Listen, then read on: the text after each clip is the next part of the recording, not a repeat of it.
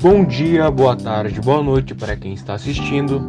Aqui quem fala é o Danilo, aluno do Instituto Federal do Campus de Registro, estamos começando o podcast sobre precariedade no transporte público. Vamos trazer alguns dados sobre esse assunto que é importante, principalmente com essa época onde a existência desse vírus atinge grande parte dessas pessoas que pegam a condução pública, seja para ir para a escola, seja para ir para o trabalho e entre outras funções. Olá, meu nome é Tamara e hoje nesse podcast nós iremos abordar assuntos como posições e teses que dizem qual decisão o governo deve tomar, problemas relacionados com o transporte público e possíveis soluções, o que já foi feito para diminuir esses impactos segundo as pesquisas e questionamentos para os ouvintes do podcast. E para conseguir informações corretas, entrevistamos a Thaís Carravieri, onde ela trabalha no Departamento de Desenvolvimento Social de Pariqueraçu.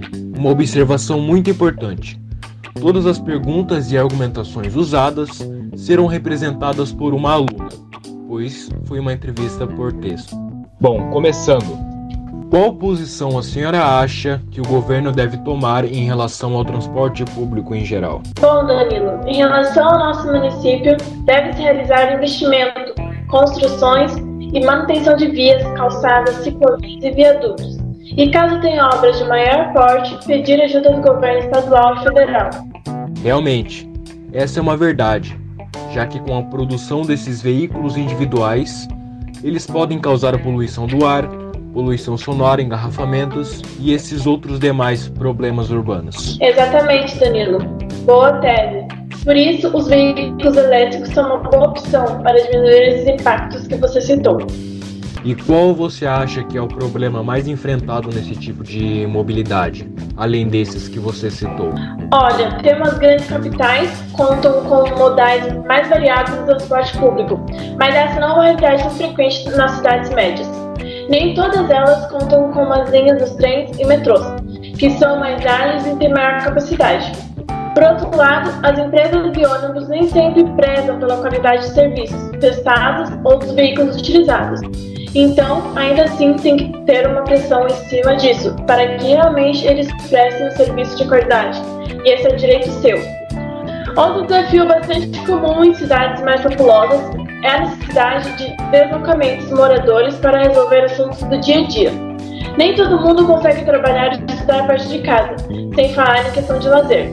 Trazer as pessoas para perto de onde elas estudam e trabalham seria a solução ideal, mas como ainda nem sempre é viável, é um investimento em transporte público rápido, eficiente e de alta qualidade. A solução mais próxima é que consigamos superar esses desafios nos próximos anos. Acredito também que com os serviços prestados por empresas como a Uber e 99 talvez seja uma solução mais viável e rápida para as pessoas evitarem problemas de condução, apesar de não serem serviços públicos. E realmente, Danilo, essa é uma opção para evitar lerdeza na locomoção, já que o transporte público mais utilizado é o ônibus, mas ainda assim teria trânsito e outros fatores que atrapalharam. Mas se o intuito for amenizar o impacto, é sim uma opção. Também acredito que seria bom priorizar os meios não motorizados de condução, como deslocamento a pé e por bicicleta, para favorecer o acesso para os idosos, gestantes e pessoas com tipos de deficiência. Isso está sendo bem utilizado hoje em dia.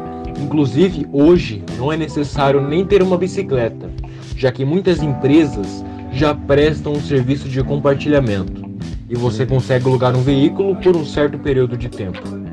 Exatamente, mais uma solução barata para implementar, só falta por em prática na nossa cidade. Bom, do jeito que anda o furto vai ser difícil.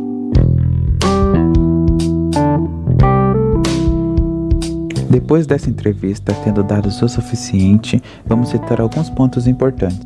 Segundo as notícias da Assembleia Legislativa de São Paulo, a deputada Maria Lúcia Prendi, em audiência com o secretário de Transporte Mário Arce, obteve o compromisso de que serão desenvolvidos estudos para asfaltamento do trecho da SP 193 entre Jacupiranga e Cananéia.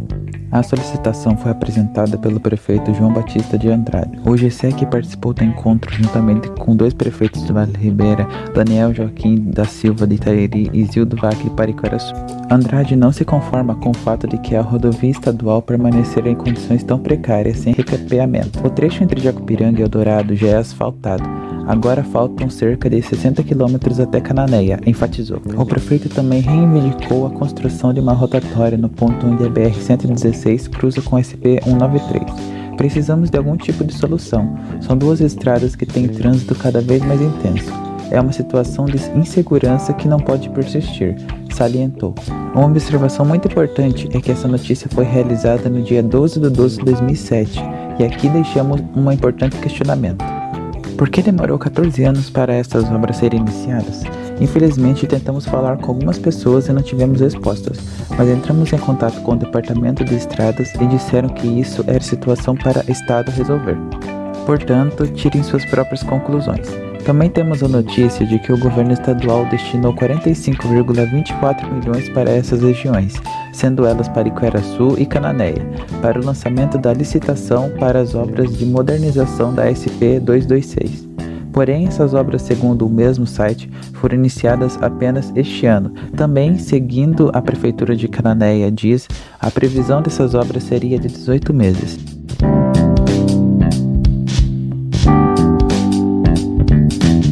Bom, como vemos, o transporte público de qualidade é um, de, um direito a qualquer cidadão. Porém, com direitos também possuímos deveres.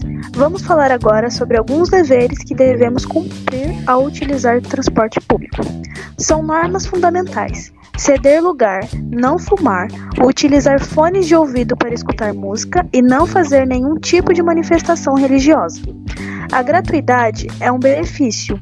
Idosos, portadores de deficiência, crianças e estudantes são permitidos a embarcar, embarcarem sem pagar passagem. Vale lembrar que não há lei federal que garanta a gratuidade dos estudantes. Porém, os bons exemplos municipais permitem essa liberação. Devido à violência, é relevante saber que a tarifa inclui segurança. Portanto, é responsabilidade das empresas de transporte garantirem essa proteção ao usuário. Já o valor da passagem pode sofrer alteração, mas com aviso prévio a e é aqui, com os deveres que devemos cumprir, encerramos o podcast sobre a precariedade no transporte público. Uma observação: esse podcast foi realizado com base em dados oficiais oferecidos pelo governo estadual. Não queremos de forma alguma influenciar uma ideologia política individual. Portanto, fica a seu critério se basear nas informações. Então, boa noite e obrigado por ouvir até o fim.